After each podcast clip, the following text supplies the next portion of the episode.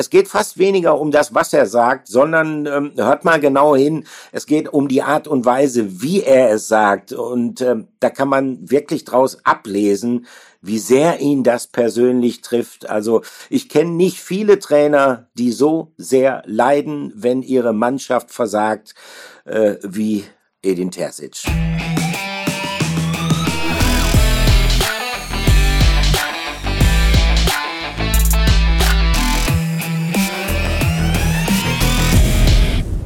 Die Sonne lacht über dem Revier, über dem Ruhrgebiet, nur sie lacht leider Gottes nicht über Borussia Dortmund. Hallo zusammen, hier ist die Dortmund-Woche.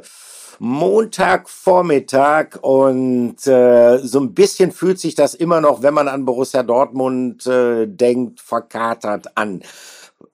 Es war der Freitagabend, ähm, das Stadion war voll.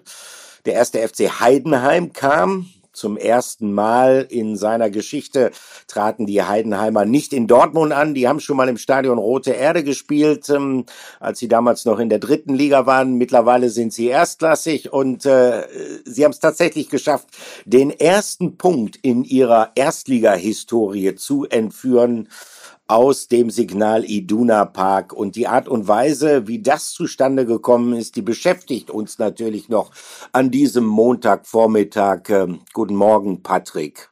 Fühlt sich's immer noch verkatert an, auch bei dir? Nee, nee, nee. Ich habe ein sportliches Wochenende gehabt. Äh, ich habe ein Handballspiel am Sonntag gehabt und oh. äh, wir zwei, wir klatschen ja, das hören die äh, äh, User ja nicht immer. Wir klatschen hier ja immer in das Mikrofon rein, damit im Schnitt dann erkannt wird, äh, wo ein Ausschlag ist und wo es äh, Schnittpunkte gibt. Und ja, beim Handball, da tut man sich manchmal am Finger, Finger weh. Mir hat's gerade eben richtig wehgetan, äh, zu klatschen.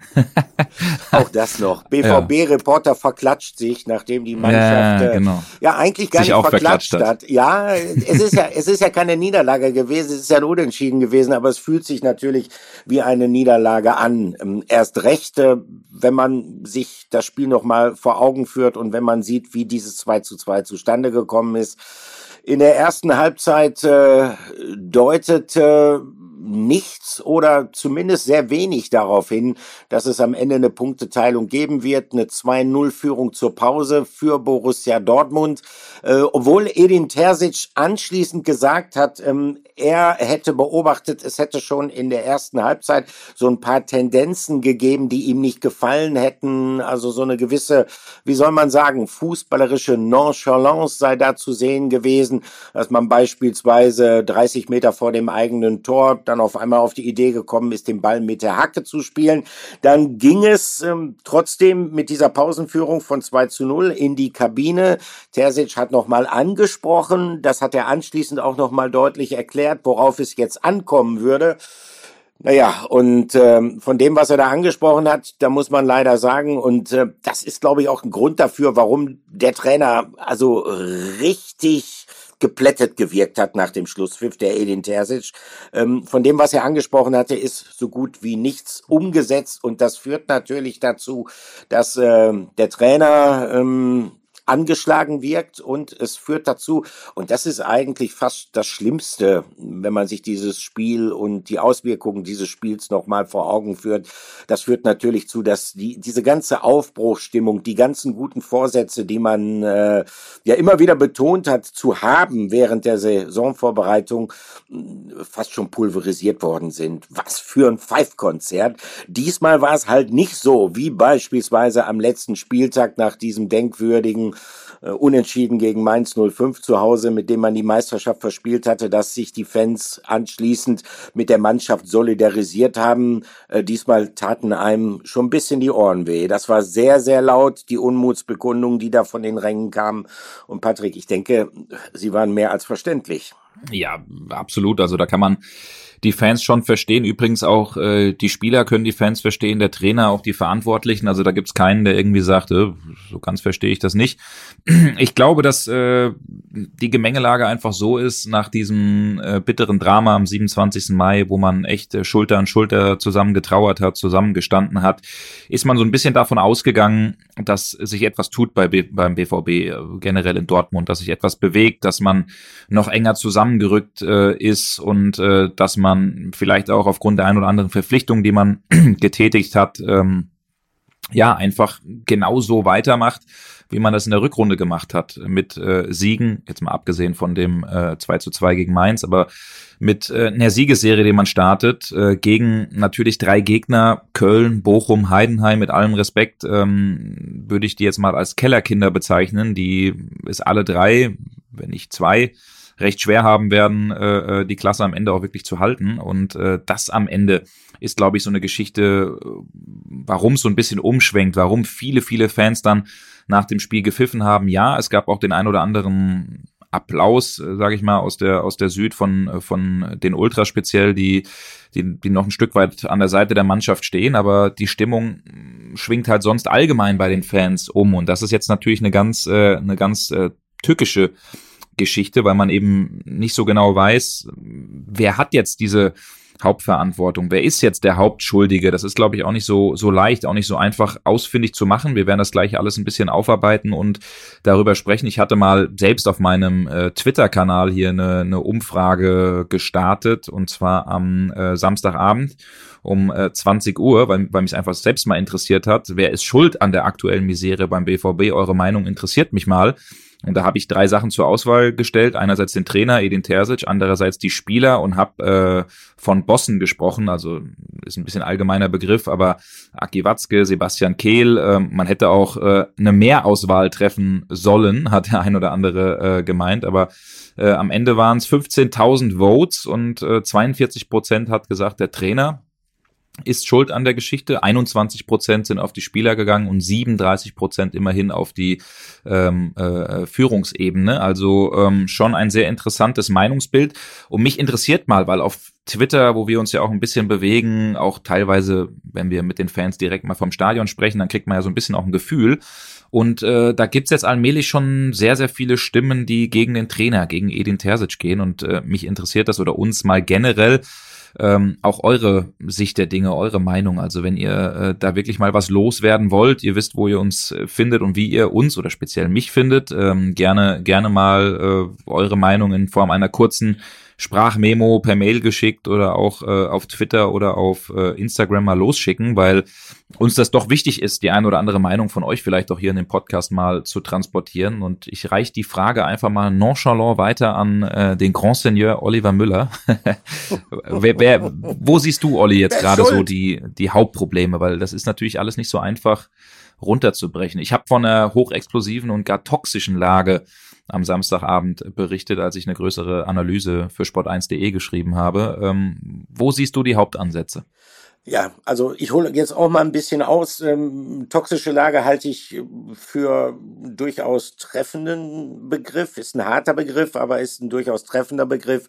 Und ich glaube, die Gefährlichkeit dieser Lage und vor allen Dingen auch diese große Unzufriedenheit und diese Stimmung, diese Negativstimmung, die da von den Rängen zum Ausdruck gebracht worden ist, die rührt in erster Linie daher, dass man doch der Meinung gewesen ist, und das ist ja auch diese Meinung, die der Verein vermittelt hat und äh, die in erster Linie der Trainer äh, vermittelt hat, dass die Mannschaft aus der vergangenen Saison gelernt hat. Und da muss man sagen, wenn man jetzt nach drei Spieltagen, das muss man natürlich auch immer nochmal zur Einordnung dann erwähnen, es sind erst drei Spieltage und es hat auch schon andere Mannschaften gegeben, die mal einen Start, einen Saisonstart in den Sand gesetzt haben und hinterher vielleicht tatsächlich was Besseres hingekriegt haben. Aber wenn man sich die Vorgeschichte von Borussia Dortmund anschaut, mit dieser vergangenen Saison, mit dieser wirklich katastrophalen Hinrunde, die dann ja frühzeitig unterbrochen worden ist durch die WM-Pause dann allerdings mit dieser Rückrunde, die deutlich besser war, wo man eine Vielzahl von Punkten auf den FC Bayern aufgeholt hat, wo die Mannschaft ähm, eine ganz andere Haltung auch gezeigt hat, einen ganz anderen Kampfgeist, eine ganz andere Attitüde ausgestrahlt hat. Ähm, und dann natürlich war nicht alles gut. Es gab dann ja auch diese Spiele wie beispielsweise auswärts in Schalke, wo man ein überlegen geführtes Revierderby nicht hat gewinnen können. Es gab dieses katastrophale Erlebnis in Stuttgart, wo man äh, gegen einen Gegner in Unterzahl dann sogar noch den Sieg aus der Hand gibt. Und zum Schluss gab es dann diesen kollektiven nervlichen Zusammenbruch. Ich glaube, so kann man es am besten beschreiben gegen Mainz und man verspielt die Meisterschaft. dann Sommerpause. Dann sagt der Verein und dann sagt in erster Linie Edin Terzic, ja, aus den Erlebnissen, die wir da angesammelt haben, aus diesen Fehlern, die die Mannschaft da gemacht hat, wollen wir lernen und wir ziehen Energie aus dieser Solidarisierung mit den Fans. Und ähm, wenn dann allerdings ein Saisonstart erfolgt wie dieser, wo man schon gegen den ersten FC Köln gemerkt hat, oh, das ist aber nicht das Gelbe vom Ei. Ähm, dann in Bochum, äh, Köln konnte ja noch gewonnen werden. Der BVB weiß eigentlich gar nicht so richtig wieso. Dann in Bochum äh, ein Unentschieden, wo es auch wieder einige unerklärliche Fehler gegeben hat. Und dann passiert das, was in der zweiten Halbzeit gegen Heidenheim passiert ist. Dann sorgt das einfach dafür, dass es jetzt wirklich vorbei ist mit der Solidarität, dass es zu einer Gefühlsexplosion im negativen Sinne kommt auf den Rängen. Fragt man sich, woran liegt das? Dann ist man natürlich zuallererst bei der Mannschaft, weil man feststellen muss, dass die Mannschaft noch nicht funktioniert. Das kann ganz verschiedene, auch mitunter komplexe Gründe haben. Unterschiedlicher Leistungsstand bei einigen Spielern, sie zu verschiedenen Zeiten in die Sommervorbereitung eingestiegen hat. Ich glaube schon auch, dass es bei dem einen oder anderen noch ein paar körperliche Defizite zu beobachten gibt. Kommt die USA-Reise vielleicht noch dazu. Nicht unbedingt ideal für eine Vorbereitung, aber der Haller als Beispiel, das will ich mal kurz reinwerfen. Haller, äh, will ich nicht äh, stören in dem Monolog, aber das ist gerade schon zu sehen, ne, dass er in einem ganz krassen Exakt. Leistungsloch ist, Exakt. was natürlich auch irgendwo mit der mit der Chemo natürlich zusammenhängt, aber das merkt man jetzt, ne? Definitiv. Und äh, dann muss man auch sagen, wer trägt die Verantwortung dafür? Die Verantwortung liegt eindeutig beim Trainer. Das ist ganz klar. Denn ähm, und, und, und deshalb wirkte nochmal Edin Terzic ja auch so niedergeschlagen nach diesem Spiel, weil er es einfach nicht verstehen konnte, dass es jetzt schon wieder passiert ist, genau das, was eigentlich nicht mehr passieren soll oder zumindest nicht mehr in dieser Häufigkeit passieren soll. Ähm, er hat das dann ja auch gesagt, wir hatten uns fest vorgenommen, gut in die Saison zu starten, von Anfang an da zu sein, weil man eben auch gespürt hat, wie weh es tut, wenn man ähm, am Ende die Punkte, die man in der Hinrunde liegen gelassen hat, halt nicht aufholen kann. Und ähm, ja, das ist das Bittere, das ist das bittere Fazit, was er gezogen hat. Und ähm, das Fazit, was ich jetzt ziehe, ist, Edin Terzic hat es bislang nicht geschafft, der Mannschaft diese negativen Wellenausschläge auszutreiben. Das muss man einfach mal so festhalten. Damit äh, sage ich jetzt nicht, äh, man sollte den Trainer wechseln. Im Gegenteil, es gibt sehr viele Punkte, die tatsächlich für Edin Terzic sprechen. Aber in der Verantwortung sehe ich ihn da durchaus schon. Ähm, mhm. Was die Bosse mhm. angeht, ähm, wie gesagt, du hast es ja eben schon richtig aufgesplittet ein bisschen schwierig, weil da müsste man auch noch mal aufbröseln. Meint man jetzt Hans-Joachim Watzke, der die Gesamtverantwortung trägt? Meint man jetzt Sebastian Kehl, der ja auch, das habe ich festgestellt in den vergangenen Tagen seit Freitag, äh, ich habe relativ viel gelesen. Äh, ich habe mich tatsächlich auch mal in den sozialen Netzwerken umgehört. Äh, wird man mir ja mal nachsehen, wenn ich das auch oh, mal mache. Was sind das für neue Seiten, genau, die da aufgezogen genau. werden? Hä? Und ich habe dabei, ich habe dabei festgestellt, bei vielen ist die Stoßrichtung Sebastian Kehl. Und da muss ich ganz ehrlich sagen, ähm, die Stoßrichtung Sebastian Kehl wäre für mich in dem Augenblick gerechtfertigt, wo ich sage, äh, also die Transferpolitik, die war nichts. Äh, die Spieler, die verkauft worden sind, die geholt worden sind, das sind keine guten Entscheidungen gewesen. Und da muss ich einfach sagen, ähm, das teile ich nicht teile es zumindest bis zum jetzigen Zeitpunkt noch nicht. Ich bin der Meinung gewesen, dass die Transfers, die Kehl im mittlerweile muss man sagen, vorletzten Sommer, also ich meine damit den Sommer vor der vergangenen Saison getätigt hat, als unter anderem äh, Süle gekommen ist, als Schlotterbeck gekommen ist, als Adeyemi gekommen ist, äh, die fand ich richtig, die fand ich gut, das sind perspektivische Transfers gewesen. Und ich fand auch die meisten Verpflichtungen, die jetzt vor dieser Saison gekommen sind, gut. Also ich glaube nicht, dass es an den Transfers liegt, ich glaube, dass es nach wie vor ähm, an, an den einigen Spielern liegt, denen es immer noch nicht gelingt, sich über eine, eine komplette Spieldauer zusammenzureißen, zu konzentrieren. Ich glaube nach wie vor, dass es sowas wie das Gift der Überheblichkeit ist, dass sich gelegentlich in, in, die, in die Mannschaftsleistung einschleicht, weil der eine seine Deckungsaufgabe vernachlässigt, weil der andere beim Pressing nicht richtig mitzieht, äh, die dann dazu führt, dass man vielleicht, wenn man merkt, man gibt das Spiel aus den Händen, ähm, zu einer gewissen Hektik auf dem Platz führt und das dann tatsächlich zu überhasteten Aktionen führt. Die Mannschaft ist immer noch nicht in die Balance und dafür sind die Spieler natürlich individuell, jeder Einzelne verantwortlich und die Gesamtverantwortung trägt für mich der Trainer.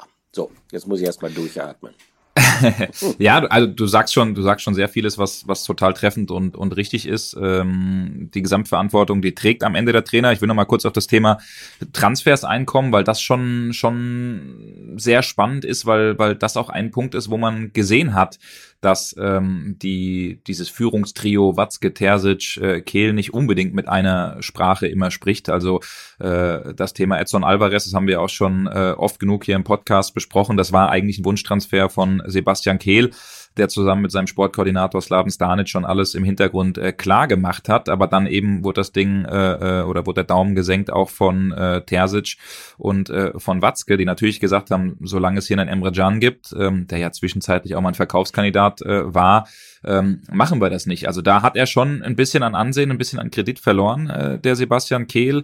Trotzdem hat er auch seine Transfers äh, durchbekommen. Rami Benzebaini als Beispiel ist jemand, äh, den er haben wollte. Auch äh, Marcel Sabitzer war äh, eine klare Idee von ihm. Also das ist jetzt nicht so, dass er, dass er da äh, total leer ausgegangen ist. Also äh, im, in puncto Transfers ähm, klar, gibt's immer äh, Reibereien, gibt's immer Geschichten, die nicht klappen. Äh, schöne Grüße nach äh, München, weil das ist äh, am Ende, würde ich sagen, eine viel größere Klatsche, was die da äh, hinnehmen mussten, äh, mit Palinja, mit äh, äh, Chadobar, mit Bella Kotschap, da niemanden am Ende zu bekommen. Also das ist schon, schon auch sehr beachtlich, was da drüben los ist. Also es ist schon in den letzten Wochen alles sehr, sehr hektisch abgelaufen. Es hat nicht immer alles funktioniert.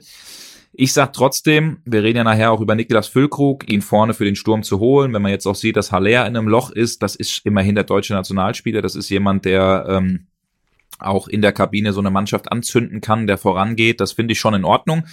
Trotzdem bleibt diese Geschichte eben hinten in der Defensive. Da äh, ist man mit drei Innenverteidigern, äh, Verteidigern, finde ich, zu dünn besetzt. Äh, auch auf den Außen bräuchte man noch ein bisschen mehr Qualität. Also das ist schon eine Geschichte, äh, äh, die äh, ja sicherlich kritisch gesehen werden kann. Olli, ich möchte mal das ein oder den ein oder anderen Kommentar vorlesen, den ich äh, äh mir rausgepickt habe. Äh, war wirklich, ich würde fast behaupten, so viel, wie ich seit Monaten nicht mehr von euch auf, auf Insta und Twitter bekommen habe. Deswegen ist das hier alles sicherlich nicht repräsentativ, aber ich lese mal ein paar Sachen vor. Äh, Klaus Stückmann schreibt zum Beispiel, Moin Herr Berger und Herr Müller, warum schafft es der BVB nicht, eine Führung klar auszubauen und knickt stattdessen völlig ein? Die Mannschaft scheint in alte Muster zurückgefallen zu sein. Dann haben wir ähm, der Ur-Kevin, so nennt er sich, äh, sehr schöner Name, er sagt, er hat meine Analyse auf sport1.de gelesen und fand sie sehr gut. Seine Meinung, man wird keinen Trainer beim BVB finden, der so gut zu uns passt wie Terzic. Menschlich, das schreibt er sogar in Großbuchstaben. Von der Spielidee würde ich Nagelsmann präferieren. Scheint wohl so, als könnten wir nicht beides. Aber Aki mit seinem Funken zu viel Stolz reagiert nicht, wenn das Schiff sinkt. Erst wenn es gesunken ist, verteilt er Taucherbrillen. Also auch eine interessante Ansicht. Dann gibt es äh, Sadie äh, der sagt, äh, ich möchte jetzt nicht über die Heidenheim-Blamage sprechen, sondern mal etwas anderes loswerden. Ähm, was ich nicht ganz verstehe, ist, dass äh, niemandem aufzufallen scheint, dass äh, keine klare Spielidee von Terzic zu erkennen ist und das zu keinem Zeitpunkt. Wir kaufen Stürmer wie Haller und jetzt auch Füllkrug, schlagen aber seit jeher kaum Flanken.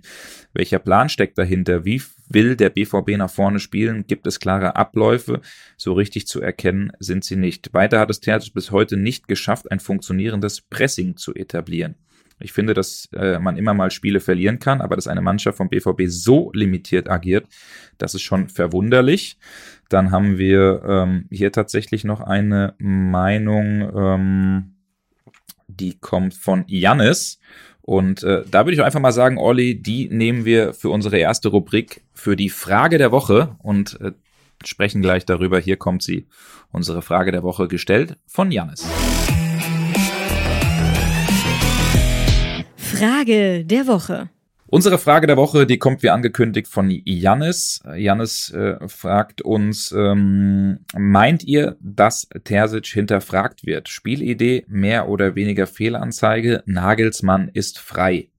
Ich glaube, diese Meinung, die steht für viele Fans aktuell, die äh, sich schon ein bisschen Gedanken machen, was ist mit Terzic, wie fest sitzt er im Sattel, ähm, was ist vor allen Dingen mit Nagelsmann. Immerhin jemand, Olli, der äh, in Dortmund ja kein Unbekannter ist, der nämlich schon zweimal kurz davor war, beim BVB zu übernehmen, richtig?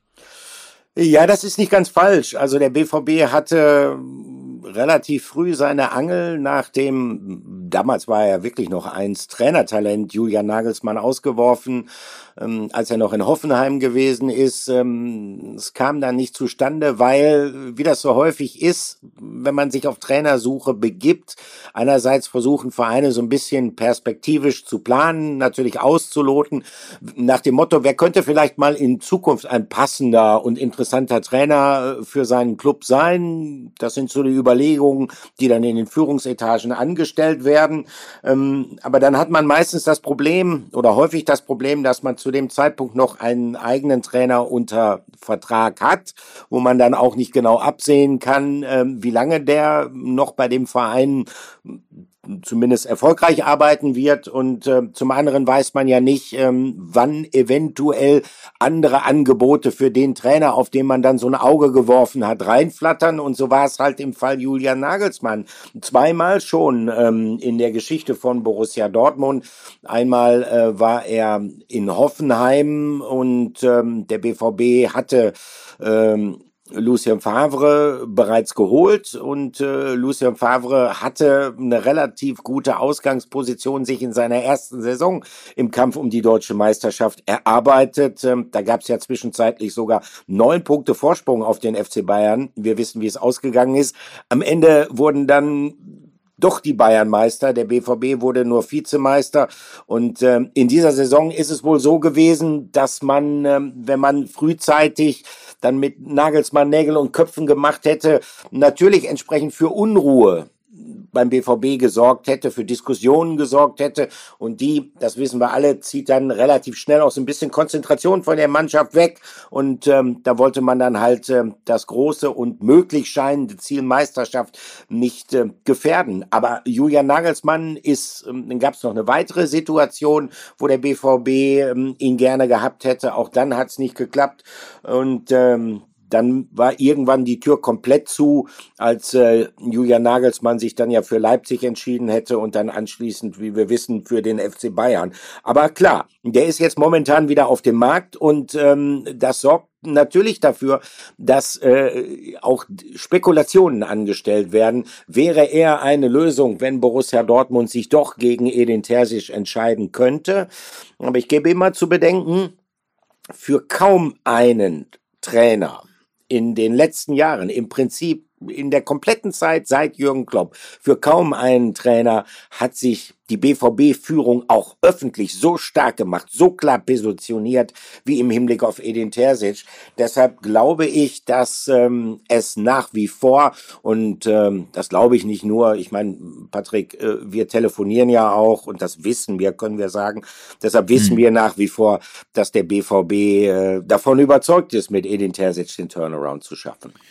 Genau so ist es. Also deswegen, äh, um die Frage zu beantworten, ja, natürlich ist äh, Nagelsmann irgendwo dieser Schattenmann, so haben es beispielsweise die Kollegen äh, der Bild genannt.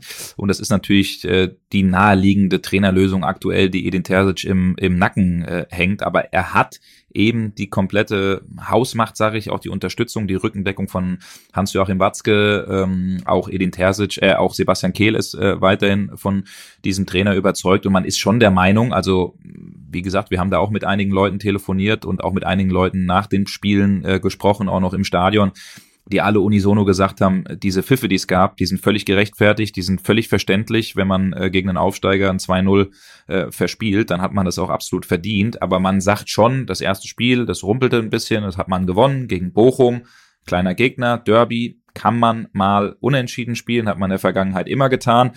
So, aber jetzt eben dieses Spiel gegen Heidenheim, das äh, ist natürlich dieser negative Eindruck, der bleibt, mit dem man in die Länderspielpause Pause geht. Man ist weiterhin davon überzeugt vom Weg mit Edin Terzic. Man äh, äh, will das so weitermachen. Deswegen, er steht aktuell nicht zur Disposition. Trotzdem, das weiß auch ein Aki Watzke, das weiß auch ein Sebastian Kehl, das weiß auch ein Edin Terzic selbst. Wenn irgendwann die sportlichen Ziele in Gefahr geraten, ja, wenn irgendwann man merkt, man ist äh, äh, punktetechnisch abge, abgehängt auf die Konkurrenten, auf Leverkusen, auf Leipzig, auf die Bayern, ähm, dann wird man irgendwann darüber nachdenken. Und wir haben ja auch eine Champions League-Gruppe mit Milan, mit Paris, mit Newcastle, die es richtig in sich hat, die schwerste von allen wenn man äh, da auch merkt, dass man in den Wettbewerben, ähnlich wie beispielsweise ein Marco Rose vor zwei Jahren, ähm, wenn das da überhaupt nicht funktioniert, dann ist natürlich klar, dass man über diesen Trainer reden muss. Aber so lange man noch von diesem Weg überzeugt ist und merkt, dass die Ziele auch noch äh, alle äh, zu erreichen sind, wird man an ihm, an ihm festhalten. Und das finde ich, ist schon aktuell der richtige Weg. Bei aller Kritik, die es an äh, Terzic geben muss, äh, wir haben da auch drüber gesprochen, wir haben das auch analysiert, diese Idee, die erkennt man gerade nicht, diese Handschrift erkennt man gerade nicht, er schafft es gerade auch nicht, äh, äh, die Gedanken der Spieler so ein bisschen frei zu machen, auch dieses äh, Meisterdrama so ein bisschen abzuschütteln, also das haben die Spieler schon noch in den Köpfen drinne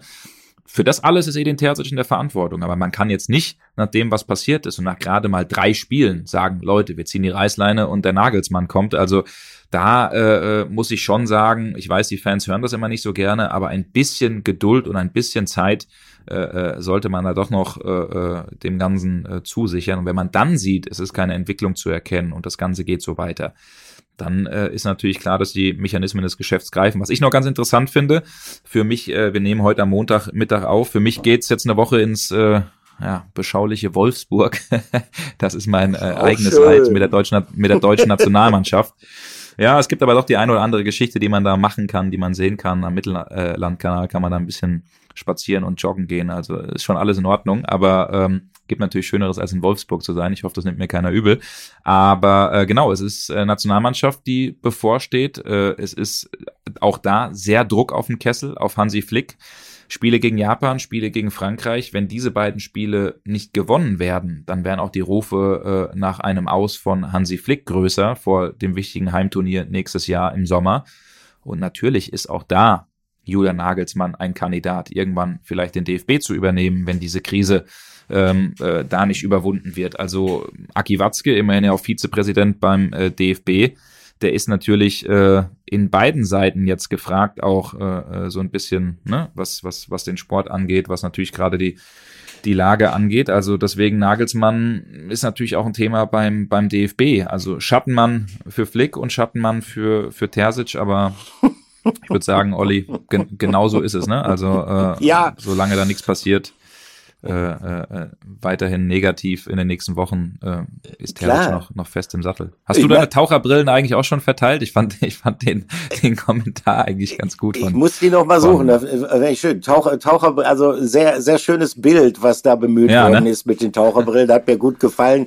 Ich ja. wollte noch mal zu diesem Trainerthema ganz kurz was sagen, denn mhm, ähm, mein, du hast es jetzt gerade erzählt, äh, wie die Situation bei der Nationalmannschaft ist, dass es äh, sehr gut sein kann, dass da bald auch äh, eine Vakanz entsteht äh, auf dem Trainerposten und dass dann logischerweise auch äh, Julian Nagelsmann ein, ein Thema werden könnte. Ich meine, das ist er ja schon. Die Spekulationen gibt's ja schon seit längerem, äh, weil er halt auf dem Markt ist. Aber die Tatsache, dass Nagelsmann bei der Nationalmannschaft gehandelt wird, Nagelsmann sogar jetzt äh, von einigen in Bezug auf Borussia Dortmund ins Gespräch gebracht wird, äh, die sagt für mich eins aus. Äh, es steht nicht besonders gut um den deutschen Trainermarkt zurzeit. Es gibt nicht sehr viele Alternativen und deshalb, mhm. äh, ich weiß nicht, wie oft, äh, müssten wir hier mal so, ein, so ein, mit der Stoppuhr mal mitzählen, wie oft wir den Namen Nagelsmann jetzt schon erwähnt haben in, in, in unserer heutigen Ausgabe. Also mhm. äh, es gibt nicht besonders viele Alternativen. Ähm, halten wir uns doch mal an den Fakten fest. Edin Terzic wird derjenige sein, ähm, das hat er ja auch angekündigt, der die Lehren aus diesem schlimmen Rückfall vom Freitag ziehen muss und äh, der dann im Hinblick auf eine Besserung arbeiten muss. Das hat er versprochen, das will er mit äh, jeder Konsequenz, wie er es gesagt hat, wie er es ausgedrückt hat, tun. Und wir hören noch mal kurz rein in Edin Terzic nach diesem 2 zu 2 gegen Heidenheim.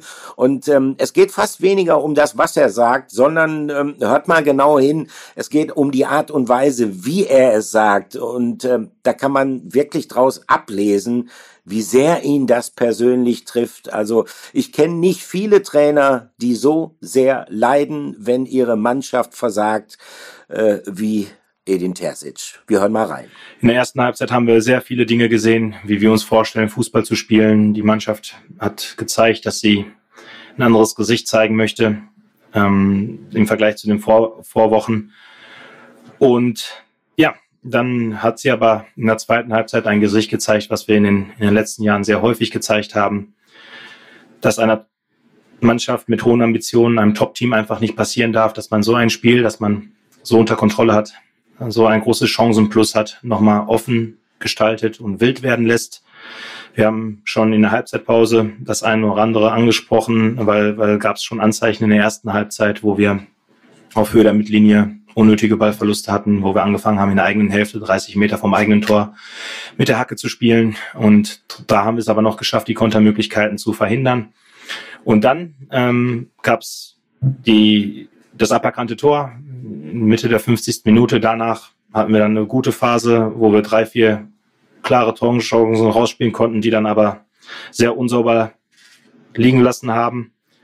Und dann wurde es wild. Und das ist halt etwas, was wir nicht mehr zulassen wollten, dass wir dem Gegner die Hoffnung geben, mit jeder vergebenen Chance bekommt der Gegner dann nochmal Hoffnung, dass hier doch noch was geht.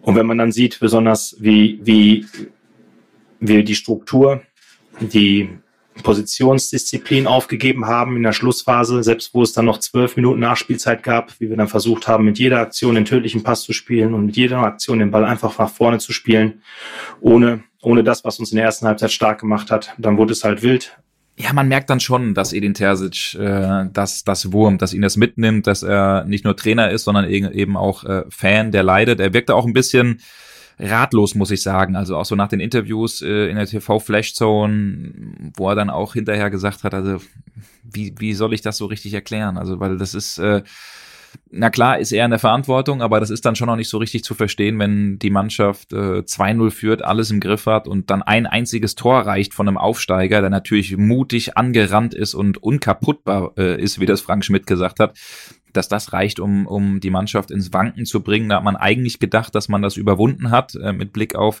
das ein oder andere Spiel in der Rückrunde, äh, äh wo man, wo man dann solche Spiele doch souverän ähm, äh, hinten raus zum Ende gebracht hat. Aber das ist eine Sache, die natürlich äh, ja echt interessant ist, weil er auch ein Stück weit auf seine Spieler losgegangen ist, weil er schon sehr, sehr deutlich wurde, egal in welchem Interview, wir haben es ja gerade eben auch gehört auf der Pressekonferenz, wo er dann schon gesagt hat, Spitzenmannschaften, denen passiert sowas nicht. Top-Teams unterläuft sowas nicht.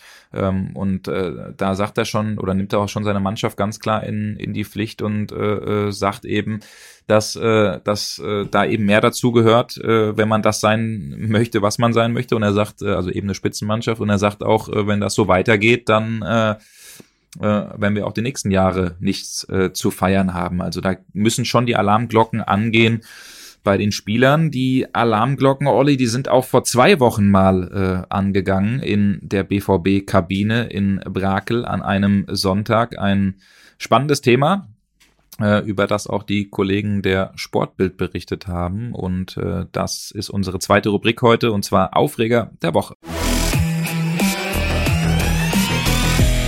Aufreger der Woche ja, wie angespannt die Lage bei Borussia Dortmund ist, nicht erst jetzt, sondern auch schon vorher. Das äh, hat jetzt ein Streit gezeigt, der äh, rausgekommen ist, der ans Tageslicht gekommen ist, und zwar zwischen Trainer Edin Terzic und zwischen Verteidiger Nico Schlotterbeck. Und zwar erinnern wir uns, zum Auftakt gegen Köln hat Schlotterbeck äh, 90 Minuten auf der Bank gesessen. Äh, Niklas Süle und Mats Hummels haben den Innenblock gebildet und äh, am Sonntag beim äh, obligatorischen Auslaufen, dann auch beim Spielersatztraining, äh, kam es in der Kabine, dem Trainingsgelände in Brakel, zu einem ziemlich lauten Zoff. Also der ein oder andere, der dabei war, der hat uns das bestätigt, dass es da schon sehr laut zugegangen ist, dass es ein lautes Wortgefecht zwischen beiden gab, dass äh, Nico Schlotterbeck in einem in einer ja sehr lauten, sehr rüden Art und Weise dem Trainer schon zu verstehen gegeben hat, dass er mit der Entscheidung nicht zu spielen ähm, wirklich unzufrieden ist. Die äh, beiden äh, haben dann ja über das Thema äh, gesprochen. Dann war erstmal zwei, drei Tage so ein bisschen Eiseskälte. Also Terzic muss dann auch äh, die, die kalte Schulter dem Schlotterbeck gezeigt haben. Dann gab es allerdings äh, ja so einen kleinen Versöhnungsgipfel. Also die beiden haben sich dann auch wieder die Hand gereicht und Schlotterbeck hat die richtige Reaktion gezeigt. Er hat äh, sehr gut trainiert, offenbar so gut, dass es dann eben gereicht hat, um in Bochum, also eine Woche nach diesem Streit, dann auch äh, wieder äh, ja zu spielen. Jetzt ist es so, solche Streitereien zwischen Trainern, ich glaube, das kennt jeder auch aus der Kreisliga oder aus der Bezirksliga, egal wo er spielt, das gibt's, das gibt's überall. Das gab's in der Vergangenheit schon, auch äh, unter Lucien, Lucien Favre, das gab's auch ja. äh, unter Klopp, das gab's auch unter Rose, beispielsweise mit Emre Can nach dem Spiel gegen Sporting Lissabon. Also äh, äh, solche, solche Fetzereien, die gibt's immer mal, dass sie jetzt natürlich dann auch äh, an uns weitergetragen werden, an ähm, die Sportbild, an Sport 1 als Beispiel. Jetzt habe ich einen kleinen Frosch im Hals. Sorry. Das zeigt natürlich auch, dass die Lage aktuell sehr angespannt ist. Ne? Dass, äh, ja weil wenn alles jetzt gut ist, wenn alles entspannt ist, dann kommt sowas nicht raus. Also da sieht man schon so ein bisschen, dass der ein oder andere wahrscheinlich auch ein Bedürfnis hat, so etwas nach, nach außen zu tragen. Ähm, jetzt gibt's auch wieder den einen oder anderen Kommentar. Ich habe vorhin auch was dazu getwittert, Olli. Da gibt's dann Leute, die sagen, ah, der Terzic hat die Kabine verloren. Andere sagen, ah, unsere Mannschaft lebt. Das ist ein gutes Zeichen. Ja. Äh, also, wie siehst du das? Also wir waren nicht dabei. Wir wissen nicht, wie respektlos das war. Wir wissen nicht, in welchen Worten das Ganze gefallen ist. Das bleibt auch in der Kabine. Aber der Fakt, dass es äh, diese Auseinandersetzung äh, gab und gibt, die zeigt ja schon, wie sehr Ego natürlich auch da herrscht, wie sehr Spieler eben spielen wollen ich werte das erstmal als gutes Zeichen. Die Frage ist, wie oft das in den nächsten Wochen auch passiert, weil wenn sowas öfter auftaucht, dann ist es natürlich auch schwer, schwer für Terzic seine Position zu, zu wahren. Wenn das jetzt so ein einmaliges Ding ist, man sich die Hand gegeben hat, dann würde ich sagen, ist das in Ordnung, dass sowas in der Kabine von der Fußball-Bundesliga-Mannschaft auch mal passiert. Naja, im Grunde genommen würde ich sagen, ist es immer besser, sowas passiert tatsächlich, äh, wenn es sowas wie Unmut gibt in der Kabine. Es passiert in einem direkten Gespräch, von mir aus auch durchaus in einem impulsiven Gespräch, weil das zeigt ja in der Tat, dass da Energie dahinter steckt, dass da jemand unbedingt spielen will, dass da jemand ehrgeizig ist und dann kommt es halt manchmal auch zum Clash. Das ist nichts Außergewöhnliches und entscheidend wird sein, wie kriegt es der Trainer kanalisiert kriegst du es so kanalisiert als Trainer, dass der Spieler dann anschließend sagt, ja, okay, äh, der Trainer hat sich jetzt halt mal gegen mich entscheiden, aber ich nehme den Kampf auf, ich werde ihm beweisen in Trainingseinheiten, ähm, dass es ein Fehler war, dass er mich demnächst wieder aufstellen muss. Und so ist es dann ja wohl auch gewesen im Fall äh, von Schlotterbeck. Er hat eine gute Trainingswoche hingelegt, er ist dann wieder zurückgekommen in die Mannschaft. Also insofern würde ich sagen, das ist jetzt nichts Schlimmes. Im Gegenteil, man kann vielleicht tatsächlich auch was Positives daraus ziehen. Es gibt andere Beispiele und dann wird es für mich immer gefährlich, wenn ähm, ich erinnere jetzt mal an einen Fall aus den vergangenen Tagen, wenn jemand wie beispielsweise Ralf Fährmann bei Schalke 04 über seinen Berater sagt, mit ihm würde im Verein schlecht umgegangen, ähm, es sei nicht richtig kommuniziert worden, dass er jetzt nur die Nummer zwei ist und das dann von außen sozusagen wieder zurückfällt auf den Verein. Das ist sehr, sehr schwierig, weil dahinter würde dann schon eine große Illoyalität stecken. Man muss äh, Schlotterbeck eins zugute halten, er wird es nicht nicht gewesen sein, der es öffentlich gemacht hat. Das wird sicherlich jemand anders gewesen sein. Also insofern hat das für mich jetzt auch nichts mit Illoyalität zu tun. Und ähm, ich würde es tatsächlich dann auch eher positiv bewerten, wobei du hast völlig recht, ähm, das darf natürlich nicht die Regel sein. Aber grundsätzlich gilt, ähm, äh, dass aus Reibung tatsächlich Funkenflug und Energie entstehen kann. Und wenn ich mir angucke, mit welcher Sorglosigkeit Borussia Dortmund dann in der zweiten Halbzeit gespielt hat, dann muss ich sagen, ein bisschen mehr Reibung, ein bisschen mehr Entschlossenheit hätte dem einen oder anderen auf dem Platz da sicherlich gut getan. Ähm, ja, wir galoppieren jetzt so ein bisschen durch die well, vielen Themen, die sich aufgetan haben bei Borussia Dortmund. Ähm, und äh, manchmal muss man sich immer wieder so ein bisschen resetten und dann sagen, hey, wir haben über bestimmte Dinge noch gar nicht gesprochen. Wir haben zum Beispiel noch gar nicht, zumindest nicht ausführlich gesprochen, über einen neuen BVB-Spieler, mit dem nicht viele gerechnet hätten, dass der tatsächlich noch, ähm, das war ein Tag vor dem Deadline Day, wenn ich es richtig im Kopf habe, ähm, vom Borussia Dortmund verpflichtet wurde. Ähm, und weil das Spiel gegen Heidenheim ja nicht unbedingt ähm, einen Spieler der Woche im positiven Sinne, was die Leistungen angeht, hergegeben hat, haben wir uns trotzdem entschieden, diesmal einen zum Spieler der Woche zu küren, einfach weil er neu bei Borussia Dortmund ist und weil er es einfach verdient hat, dass man ihn mal etwas genauer beleuchtet. Ihr dürftet eine Ahnung haben, von wem die Rede ist. Hier ist unser Spieler der Woche. Spieler der Woche. Es ist natürlich der Mann mit der Zahnlücke, der Mann, der äh, wie ja ganz Deutschland finde ich so ein bisschen Hoffnung macht, der muss man auch fairerweise sagen, ich glaube, wenn Deutschland das Land der Mittelstürmer noch die Kloses dieser Welt hätten, wäre er sicherlich nicht Deutschlands Nummer äh, eins Stürmer. Aber es geht natürlich um Niklas Füllkrug, einfach ein richtig guter Typ, einer, der äh, in der Mannschaft, in der Kabine auch nochmal so das gewisse Etwas reinbringen kann, der sofort auch in der Nationalmannschaft ähm, ein ganz wichtiger Bestandteil ist. Und äh, den hat Borussia Dortmund verpflichtet. Eine Geschichte, die tatsächlich schon länger am Laufen war ähm, wo er auch so ein bisschen hingeschielt hat und deshalb auch die eine oder andere Geschichte entweder nicht angenommen hat oder äh, auch so ein bisschen warten wollte, bis äh, sich vielleicht wie, wirklich dieses Türchen mit dem BVB öffnet. Am äh, Donnerstag Vormittag ist er dann äh, äh, ja aus Bremen nach Dortmund gefahren, hat den Medizincheck gemacht und dann eben seinen Vertrag bis 2026 unterschrieben mit Bonuszahlung 15 Millionen Euro, die der BVB zahlt für Niklas Füllkrug und äh, das ist ein Transfer, den unbedingt Edin Terzic haben wollte, weil er immer gesagt hat, wir haben äh, mhm. keine Stürmer, die über 1,80 groß sind, abgesehen jetzt mal von Sebastian Haller. Füllkrug 1,89 groß, einer, der auch mal einen Ball festmachen kann, der abprallen kann, der vorne einen richtigen Riecher hat. Ähm, der aber auch, und deswegen bin ich gespannt, wie du es siehst, Olli, eine gewisse Verletzungshistorie hat. Knorpelschaden, Kreuzbandriss, damals äh, äh, noch äh, bei Hannover auch. Klar, liegt mittlerweile, glaube ich, vier Jahre her oder fünf Jahre sogar her. Ähm, letzte Saison mit Bremen Torschützenkönig geworden und so gut wie alle Spiele gemacht. Also grundsätzlich fit ist er. Er ist das haben wir auch nochmal von Leuten aus Bremen bestätigt bekommen, einer der ersten äh, im Kraftraum im, äh, auf dem Trainingsgelände und einer der letzten, die das, äh, den Trainingsplatz verlassen. Also schon einer, der sehr eisern an sich arbeitet. Aber, und das ist, glaube ich, das, was viele Fans in Frage stellen, für einen 30-Jährigen, ähm, der durchaus eine gewisse Verletzungshistorie hat, schon auch ein kleines Risiko. Siehst du das auch so? Äh, ja, das ist leider so. Allerdings, man muss sagen, Verletzungsanfälligkeit hin oder her. Ähm, Edin Terzic wollte unbedingt noch einen zweiten Mittelstürmer haben. Äh, die sind rar gesät, äh, nicht nur in Deutschland, sondern auch international. Zumindest dann, wenn du jetzt auf dem Transfermarkt dich da noch umgeschaut hast. Da gab's ja nicht viel. Ich meine, wir haben die vergangenen Wochen ähm, ja regelmäßig darüber gerätselt, wer dieser Spieler denn sein könnte, wenn Borussia Dortmund tatsächlich noch einen weiteren Mittelstürmer verpflichtet. Jetzt ist es Niklas Füllkrug gewesen und ich glaube tatsächlich, er bringt eine ganze Reihe von Vorzügen mit, von denen Borussia Dortmund profitieren könnte. Zuallererst einmal ist er für mich ein deutlich flexiblerer Spieler als beispielsweise die Notlösung der vergangenen Saison. Anthony Modest, der wirklich ja, jemand war, der zwingend darauf angewiesen war, von Flanken gefüttert zu werden, was ja nicht unbedingt ähm, das Spiel von Borussia Dortmund ist.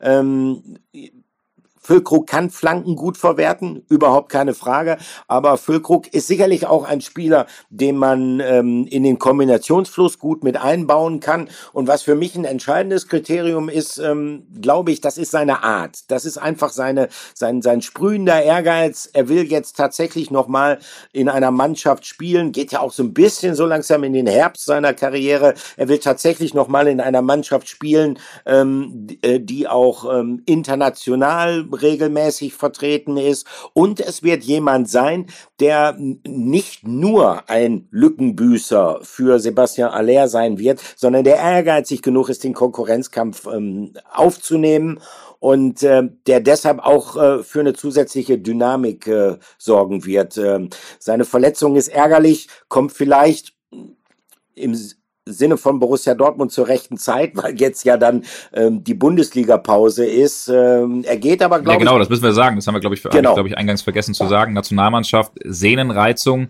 reist zwar trotzdem mit nach Wolfsburg, aber wird wahrscheinlich die Länderspiele gegen Japan und Frankreich nicht mitmachen. Deswegen Thomas Müller genau. nachnominiert und gibt schon die ersten ketzerischen Kommentare und Leute, die sagen, kaum ist er beim BVB, hat er schon wieder eine Verletzung. Aber ähm, genau, wahrscheinlich kommt sie aus BVB-Sicht zu, zur ordentlichen Zeit, damit er dann gegen Freiburg äh, voll zurück ist. Genau, und dann geht's ja auch, Olli. absolut, und dann mhm. geht's ja auch anschließend direkt los äh, für Borussia Dortmund, dann ist Crunch-Time, dann kommen die englischen Wochen, ähm, Freiburg, dann Champions League-Auftakt äh, bei Paris Saint-Germain. Ähm, wie gesagt, äh, Füllkrug geht mit zur Nationalmannschaft, ähm, wenn er auch nicht zum Einsatz kommen wird, aber ich meine, das darf man ja auch, wir haben in viel, viel über Negatives jetzt in Bezug auf den BVB äh, berichtet, ähm, wenn man mal was Positives sich raus rauspicken will, äh, Borussia Dortmund hat im Aufgebot, wenn man Füllkrug jetzt noch mitzählen will, aktuell sechs deutsche Nationalspieler im DFB-Aufgebot. Das hat es in der Form auch lange nicht mehr gegeben. Schlotterbeck, Süle, Emre Can, Felix Metscher, Julian Brandt und dann eben Füllkrug, auch wenn der nicht spielen wird. Ähm, das zeigt, dass, ähm, weil wir ja auch eingangs so ein bisschen über Transferpolitik gesprochen haben, das zeigt durchaus, dass äh, die Transferpolitik jetzt nicht ganz, ganz schlecht sein kann, wenn man dann auch überlegt, dass Adeyemi ähm, und vielleicht äh, Mukoko auf Sicht auch noch Kandidaten für die Nationalmannschaft sind. Also ähm, da wird schon auch finde ich, kann man durchaus sagen, äh, da wird schon auch ähm, etwas aufgebaut beim BVB, äh, was dann auch in der Nationalmannschaft äh, entsprechende Würdigung erfährt. So viel also jetzt äh, nochmal äh, zu Niklas Füllkrug. Wie gesagt, der kam ja am ähm, Tag vor Donnerstag? dem Deadline mhm. Day, genau. War mhm. nicht am Deadline Day direkt. Und was ich immer ganz interessant werde in Bezug auf den äh, Deadline Day, weil das ist ja Wahnsinn, was ihr, jetzt sage ich mal, ich schließe dich da jetzt einfach mit ein, Patrick, was ihr so, sagen wir mal, diese Social Media Generation, diese Twitter Generation, was ihr da abfackelt, das ist ja unglaublich mit Transfers, Transfergerüchten. Also ähm, ja, das äh, ist schon anspruchsvoll, was da gelaufen ist, äh, wenn man sich dann diese Fernsehsendungen dann auch noch zu Gemüte führt, wo, wo das ja quasi wie so eine Art Hitparade dann runtergebetet wird, wer zu welchem Verein kommt, dann platzt das Ding doch nochmal und dafür ist dann auf einmal ein ganz anderer im Gespräch.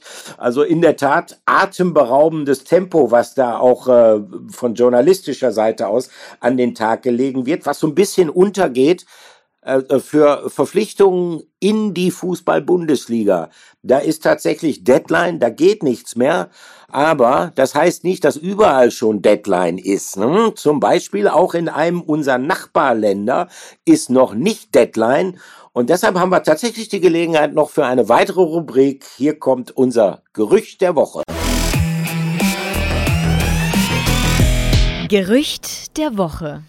Ja, erstmal, Olli, vielen Dank für dein äh, äh, Lob. Äh, ist tatsächlich immer sehr viel Arbeit, die, die da dran steckt. Wir hatten ja die ein oder andere äh, Geschichte auch noch mit Amel Bella Kotschap. Ja. Äh, ich glaube übrigens, um da nochmal ähm, ja, was zu ergänzen zu der Füllkrug-Geschichte. Ich finde, das ist ein, ist ein super Transfer. Ähm, ich finde den echt gut.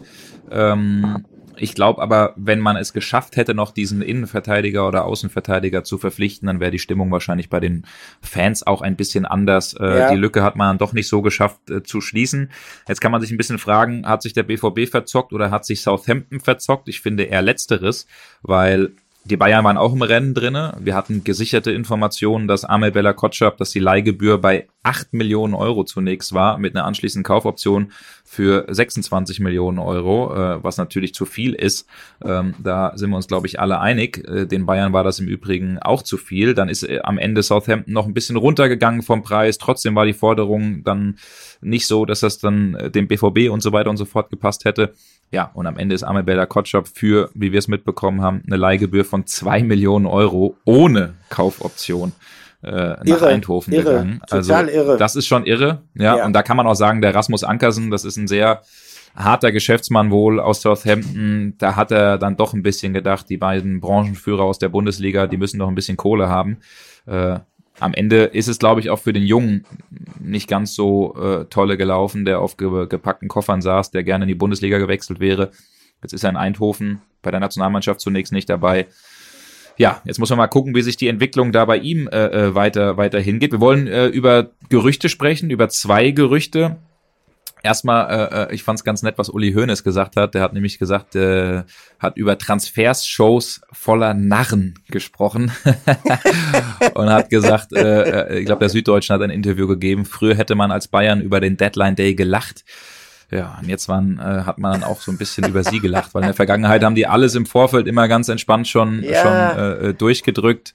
Und jetzt war Joao Palinha ja schon da, hat schon Fotos gemacht und am Ende hat die Geschichte nicht geklappt. Im Übrigen bin ich da echt mal gespannt, wie die ganze Nummer auch mit Thomas Tuchel ausgeht und mit den Bayern-Bossen, weil da herrscht natürlich auch ganz schön Druck auf dem Kessel. Aber das ist ein Thema, was nicht in diesem Podcast äh, gehört. Wir wollen über zwei Spieler sprechen, die aus Belgien kommen, die wir in der Vergangenheit schon mal hier thematisiert haben, Torgen Hazard und Thomas Meunier, beides Verkaufskandidaten. Meunier äh, ist dabei sogar Verkaufskandidat Nummer eins. Bei Hazard hat man nämlich noch so, noch so ein bisschen die, die, die Hoffnung oder das Gefühl, wenn der spielt, macht er zumindest nicht viel kaputt und, äh, und äh, ist noch ein flexibel einsetzbarer Spieler. Ähm, aber genau, es gibt zwei ganz konkrete Gerüchte, ähm, die ja auch schon verbrieft sind, also das Interesse beider Vereine. Der RSC Anderlecht, ähm, der würde gerne Torgen Hazard holen und äh, der FC Brügge, der hat mal abgeklopft, ob es nicht die Möglichkeit gibt, dass Thomas Meunier zurückkehrt in die Heimat. Jetzt muss man sagen, das Transferfenster in Belgien ist noch ein bisschen geöffnet. Ähm, ich habe es nicht ganz im Kopf. Ich glaube bis Mittwoch. Ähm, ich gucke jetzt nochmal nach, nicht, dass ich hier Blödsinn erzähle. Ähm, weiß nicht, oder hast, hast du es sogar im Kopf? Aber ich glaube, dass es bis Mittwoch noch. Ich meine auch bis Mittwoch. Ist. Ähm, so, jetzt schaue ich gerade eben mal, nicht, dass wir hier Quatsch erzählen. Ja, in jedem ähm, Fall wäre es ja auch ganz genau. interessant, äh, wenn Borussia Dortmund äh, die beiden los würde, äh, was mhm. ja das Bestreben des Vereins ist, das ist ja nichts Neues, ähm, aber ähm, selbst wenn sie sie los würden, äh, hätte man ja nichts mehr davon, also zumindest nicht mehr für dieses Transferfenster, denn wie gesagt, für Wechsel in die Bundesliga ist ja bereits Schicht im Schacht. Also ähm, genau, hm. das ist das Problem, das ist das große ja. Problem und ähm, deshalb gehen wir mal davon aus, ähm, sollte es jetzt nicht doch noch eine Überraschung äh, geben und der eine äh, oder der andere oder vielleicht sogar alle beide gehen tatsächlich nach Belgien. Ich kann es mir auch nicht so richtig vorstellen, weil das ist eigentlich nicht ihr Anspruch speziell nicht der Anspruch auch von Thomas Meunier. Äh, wenn die beiden bleiben sollten, dann äh, müsste es halt so sein, äh, wir haben über die ja nicht gerade komfortable Situation auf den Außenverteidigerpositionen beim BVB gesprochen, dann müsste es so sein, beispielsweise dann auch vielleicht mal ein Commitment äh, herzustellen, ein Commitment dahingehend, dass man zum Beispiel mit Thomas Meunier spricht und sagt, pass auf, wir haben uns das beide anders vorgestellt, ähm, eigentlich hatten wir andere Planungen, du hattest auch andere Planungen, jetzt ist es so, wie es ist. Und wir haben jetzt vielleicht eine Vakanz und dann an seine Professionalität appelliert, denn dann könnte ich mir durchaus vorstellen, könnte der auch noch ähm, wertvolle Dienste in dieser Saison für den BVB leisten. Er ist ein guter Rechtsverteidiger, es ist so gewesen, dass er bei Borussia Dortmund aus verschiedenen Gründen hm, es nie so richtig geschafft hat, ähm, den, den, den absoluten Durchbruch zu erzielen, aber seine Qualitäten, die verschwinden ja nicht von heute auf morgen. Und ähm, wer weiß, was die Zukunft da noch für ihn bereithalten wird. Äh, möglicherweise auch in Dortmund, wenn es dann erstmal in die englischen Wochen geht und man relativ große Vakanzen dann feststellen sollte durch Verletzungen, die vielleicht noch hinzukommen oder auch durch Formschwankungen. Also Marius Wolf auffällig, äh, findet überhaupt nicht gut in diese Saison hinein. Also ich könnte mir vorstellen, dass es dann auch nochmal Gespräche in diese Richtung mit Thomas Meunier oder möglicherweise auch mit Torgen Hazard geben wird. Und das wäre dann ja letztendlich auch nur legitim.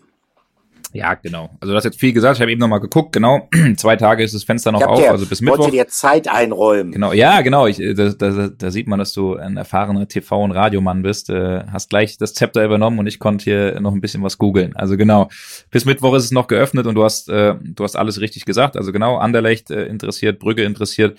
Bei Meunier gab es ja sogar, das haben wir auch in dem Podcast hier besprochen, ähm, ein äh, Gespräch auch mit Sebastian Kehl und mit Meunier, wo man sogar äh, dem Spieler gesagt hat, wir lassen dich nicht ablösefrei gehen, wenn du was findest. Ja. Ähm, aber äh, Brügge kann er sich wahrscheinlich irgendwann mal vorstellen, aber noch nicht jetzt, weil ganz so alt ist Thomas Meunier auch nicht. liebäugelt tatsächlich noch so ein bisschen, hat ja auch ein recht hohes Gehalt mit Italien oder Frankreich, soll wohl auch eine Offerte aus Saudi-Arabien gegeben haben, aber das ist ein Thema, was für ihn nicht so interessant ist. Und äh, bei Hazard ist es schlichtweg so, das ist ein gemütlicher Typ, der hat äh, seine, seine Familie, seine Kinder auch in Dortmund und äh, will eigentlich gar nicht woanders hin, ja. hat eine Anfrage von Monaco abgelehnt und Anderlecht habe ich gerade eben mal geguckt bei Google Maps sind dann doch dreieinhalb äh, Stunden von von Dortmund, also ja, ist wahrscheinlich am Ende so ein Thema, wo er sagt, wo er oder wo er auf die Entscheidung für sich dann treffen muss. Will ich echt nochmal ambitioniert Fußball spielen? Anderlecht immerhin auch in Europa dabei. Oder ähm, ja, mache ich genauso weiter beim BVB und komme nicht zu meinen Einsätzen. Also Anderlecht äh, äh, wäre, glaube ich, für ihn keine ganz so schlechte Geschichte, weil die spielen ja auch in der Champions League und äh, da sich nochmal zu zeigen, also an seiner Stelle, wenn es die Möglichkeit gibt, würde ich es, glaube ich, machen, aber wie gesagt, wer weiß, wie da die Familienplanungen sind, wie die Geschichte da eben aussieht, ähm, Meunier, äh, Meunier sowieso, aber auch Hazard saß ja auch nicht mal auf der Bank gegen Heidenheim, also ja. das schon nochmal ein klarer Fingerzeig, deswegen bin ich da echt gespannt, in welche Richtung das geht, wir bleiben da am Ball und äh, genau, vielleicht gibt's dann ja wieder irgendwo eine Transfershow voller Narren, die dann verkünden, dass der Hazard nach Anderlecht geht, wer weiß. genau. Warten wir es ab. so ist es. Genau, genau, genau. Warten, warten wir es ab, Olli. Ähm, so, jetzt hab, bin ich gerade eben mal hier oder gucke auf meinen schlauen Zettel. Ähm, wir sind jetzt hier fast schon wieder bei einer, bei einer Stunde angekommen. Wir haben über viele Themen gesprochen. Wir haben über die BVB-Krise gesprochen, wir haben über äh, Terzic gesprochen, über Nagelsmann, über Gerüchte, über Füllkrug, über Transfers. Äh, wir haben eine Frage der Woche beantwortet, also schon sehr, sehr viel, aber wir gehen jetzt zu einem äh, Thema über äh, oder zu einer mhm. Rubrik über, die sehr beliebt ist bei äh, vielen Fans, ähm, die immer wieder sagen, echt geile Anek Anekdoten, die der Olli da raushört. Also beispielsweise ein äh, User-Kommentar von äh, Till Hüssen, der sagt sehr interessante und coole Anekdoten von Olli. Dankeschön. Gibt aber auch jemanden, Olli, bevor ich hier weitergehe, der Marco, der hat mhm. gefragt, Olli, was rauchst du eigentlich während der Aufnahme? Weil man hört manchmal dein Feuerzeug. Sag doch mal. Sag doch mal, wurdest du da ertappt? Ja, ja, wurdest ja. du da ertappt? Ja, also sagen wir mal so, ich, ich stecke mir während der Podcastaufnahme, wenn Patrick gerade spricht, auch schon mal gerne eine Zigarette an und äh, offenbar, offenbar vergisst man dann das, warte mal, ich hab's hier liegen, das hier das Klicken des ja, Feuerzeugs genau. rauszuschneiden. Ja, also ähm, ich müsste mich eigentlich so ein bisschen vom Mikrofon dann wegdrehen, während ich das mache. Ach, Man sehe es, es mir ist nach. authentisch. Es ist Na authentisch. also es ist authentisch. Aber du rauchst richtige Zigaretten, nicht so wie der wie der Aki, der da seine komischen Zigarillos raucht. Ne? Nein, um Gottes Willen. Nee, nee, das das ist ja. nichts für mich. Nein, nein. Äh, ich äh, leider Gottes rauche ich äh, richtige Zigaretten. Nein, ich habe mir gedacht, ähm, weil ja, ähm, es gab ja viele negative Themen in dieser Folge zu besprechen. Ähm, da könnten wir doch eigentlich rausgehen aus dieser Folge noch mit einer vielleicht äh, schönen Anekdote aus der Vergangenheit, um äh, ja so ein bisschen mit einem Schmunzeln in die BVB, in den weiteren Verlauf der BVB-Woche zu gehen. Und deshalb habe ich mal in meinem persönlichen Archiv gekramt, wobei so richtig kramen musste man nicht, denn das, was ich heute behandle, das hat für einen riesen Ärger gesorgt. Und ich bin auf die Idee gekommen, äh, das nochmal zu thematisieren, weil es ja in dem Heidenheim-Spiel ähm, eine Menge äh, Aufregerszenen gegeben hat. Viele, viele Diskussionen mit äh, Video Assistant Referee und ähm, diese Anekdote, die ich jetzt mal zum Besten geben möchte, das ist natürlich noch noch eine gewesen aus der Zeit, wo an einen Videoschiedsrichter nicht mal zu denken gewesen ist, ähm, wobei es damals, glaube ich, ganz gut gewesen wäre. Es hätte ihn gegeben, gab's aber nicht. Hier kommt unser Flashback der Woche. Flashback der Woche. Ja, die kleine Zeitreise zum Abschluss dieser Folge der Dortmund-Woche. Wir sind gelandet am 13. April 1995 der 13. April 95 war ein Tag rund um Ostern herum. Ich weiß es nicht mehr ganz genau, ob jetzt vor oder nach Ostern. Jedenfalls, es war eine sehr gute Saison vom Borussia Dortmund. Wir wissen alle, wie es ausgegangen ist. Am Ende dieser Saison wurde der BVB deutscher Meister. Es wäre die erste deutsche Meisterschaft nach 32 Jahren für Borussia Dortmund.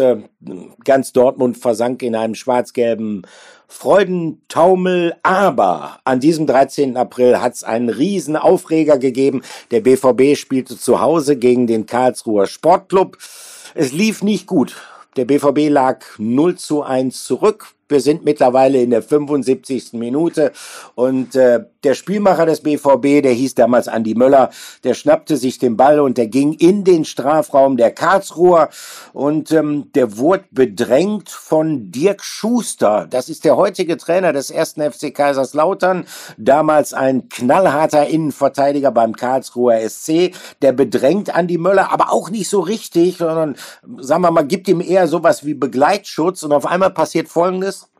Andi Möller zieht weg von Schuster, dann hebt er ab dann fällt er hin und ähm, ich war damals live im Stadion. Ich fand schon relativ auffällig, wie kontrolliert er hingefallen ist. Rollt sich auch relativ elegant ab. Keiner wusste genau, was passiert ist.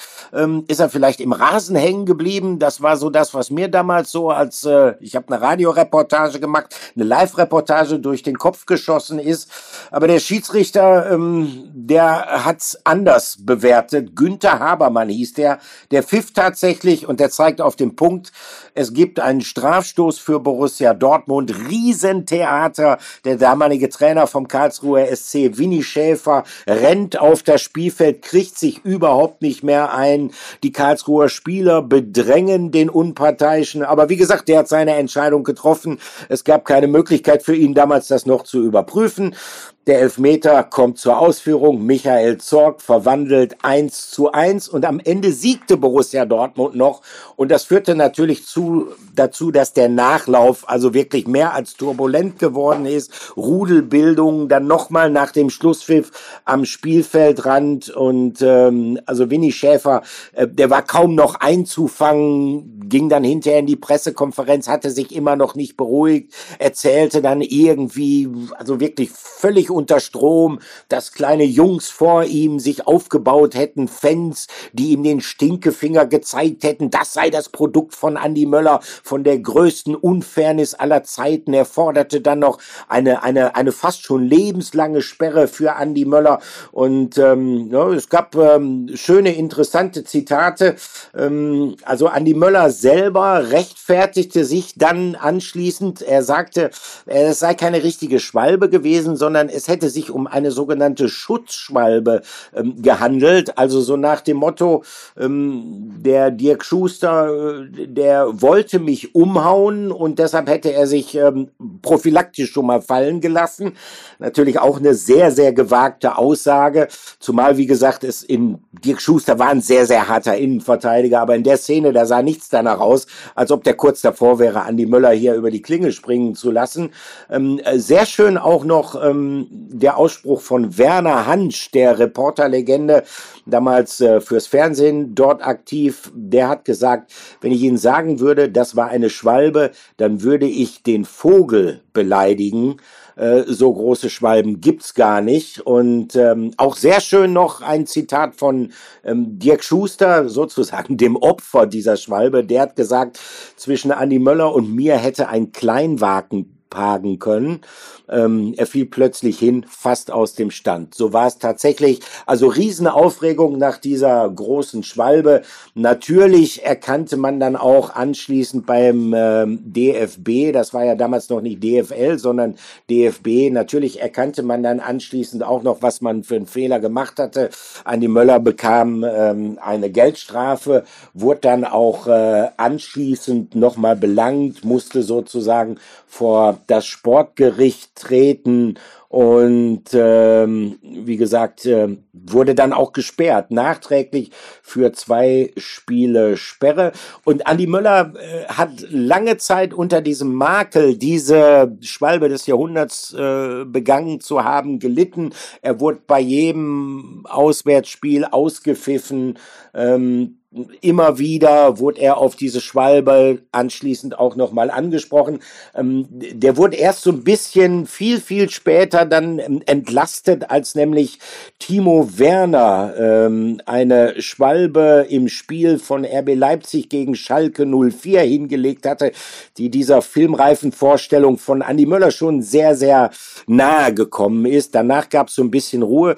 Was auch sehr interessant ist im Nachlauf, ähm, der BVB und speziell Ottmar Hitzfeld, der damalige BVB-Trainer und Winnie Schäfer, die wurden nie Freunde, die haben sich nahezu in jeder Pressekonferenz bei Spielen im darauffolgenden Jahren angegiftet äh, und ähm, ähm der KSC hatte auch einen Schwalbenkönig übrigens, das muss man sagen, Sergei Kirjakov, einen russischen Stürmer, der dann häufiger versucht hatte, gerade in Spielen gegen Borussia Dortmund, es ähm, Andi Möller sozusagen nachzuempfinden, in der Hoffnung darauf, dass jeder Schiedsrichter, der anschließend Spiele zwischen Dortmund und Karlsruhe gepfiffen hatte, immer noch diese große Ungerechtigkeit aufgrund der Möller-Schwalbe im Kopf hatte.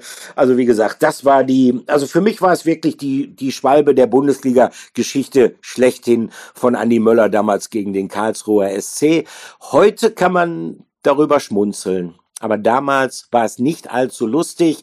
Das unterstreicht doch mal, wie schnelllebig das Fußballgeschäft ist und äh, wie sehr man sich herrlich aufregen kann, auch über Fehlentscheidungen von Schiedsrichtern, die es ja, ja soll man sagen, Gott sei Dank auch trotz VRA, VAR immer noch gibt, weil ähm, so ein bisschen sind sie auch Salz in der Suppe und wir Journalisten haben immer ähm, über äh, viele, viele Aufgeregtheiten zu berichten. Man kann sich frotzeln mit anderen Kollegen, wenn man darüber spricht. Äh, damals diese Andi Möller-Schwalbe hat für ein sehr, sehr vergiftetes Klima gesorgt, äh, gerade zwischen den beiden betroffenen Vereinen. Andi Möller hat sehr darunter gelitten, auch anschließend unter diesem Fehler. Das hat er eingeräumt, den er da gemacht hatte. Aber heute kann man drüber schmunzeln. Und das ist das Schöne. Irgendwann kann man über alles im Fußball schmunzeln. Man muss halt nur immer ein paar Jahre Zeit ins Land gehen lassen. In diesem Sinne. Das war der Flashback der Woche. Olli, vielen Dank für deine Geschichte. Ich habe auch wieder was gelernt. Äh, Nerdwissen. Ich hätte nicht gewusst, dass Dirk Schuster derjenige ist, der in diesem Zweikampf verwickelt war. Wisst ja, Zweikampf, Zweikampf kann man fast gar nicht war sagen. War ja kein Zweikampf. Laufduell. Genau. ja, sehr schön, Olli. Vielen, vielen Dank. Siehst du, dann sind wir wieder bei, bei über einer Stunde angekommen. Ich glaube, es war eine Folge, die es, die es in sich hatte, die, äh, ja, wo wir auch sofort gesagt haben, natürlich müssen wir hier jetzt nochmal eine Folge ja. raushauen. Nächste Woche schauen wir mal. Aller Voraussicht nach wird es da äh, nochmal eine Pause geben, weil wir mitten in der, in der Länderspielwoche sind. Äh, Dienstag nächste Woche spielt der DFB, die deutsche Nationalmannschaft, ja in Dortmund gegen Frankreich. Genau. Ja, und da äh, sind wir echt mal gespannt, wie da die Geschichte ausgeht, wie da das Publikum äh, reagiert, ob es da vielleicht wieder eine ähnliche Leistung äh, äh, sieht wie gegen Heidenheim, nur diesmal von in weiß gekleideten Männern. Schauen wir mal. Ähm, auf jeden Fall viele, viele Themen. Wie gesagt, wahrscheinlich machen wir eine Pause, falls nicht doch noch etwas passiert und wir dann irgendwie doch sagen, ja, wir melden uns nochmal kurz von der Länderspielpause ähm, zu Wort. Mhm. Ansonsten wünsche ich euch dann eine gute Woche. Und wie gesagt, wir bleiben für euch am Ball und Olli, es war wieder sehr kurzweilig, hat Spaß gemacht mit dir. Fand ich auch, fand ich auch. Und unter einer Stunde schaffen wir es eigentlich nie, ne? Das muss man sagen. Nö, aber ist ja, auch, ist ja auch okay so. Wir werden ja auch fürs Reden bezahlt, ne? So ist es, so ist es. In diesem Sinne tatsächlich auch von meiner Seite schöne Woche wünsche ich euch und äh, bleibt sauber und äh, wie heißt das so schön? Bleibt uns gewogen. Bis bald. So ist es. Bis bald. Ciao, ciao.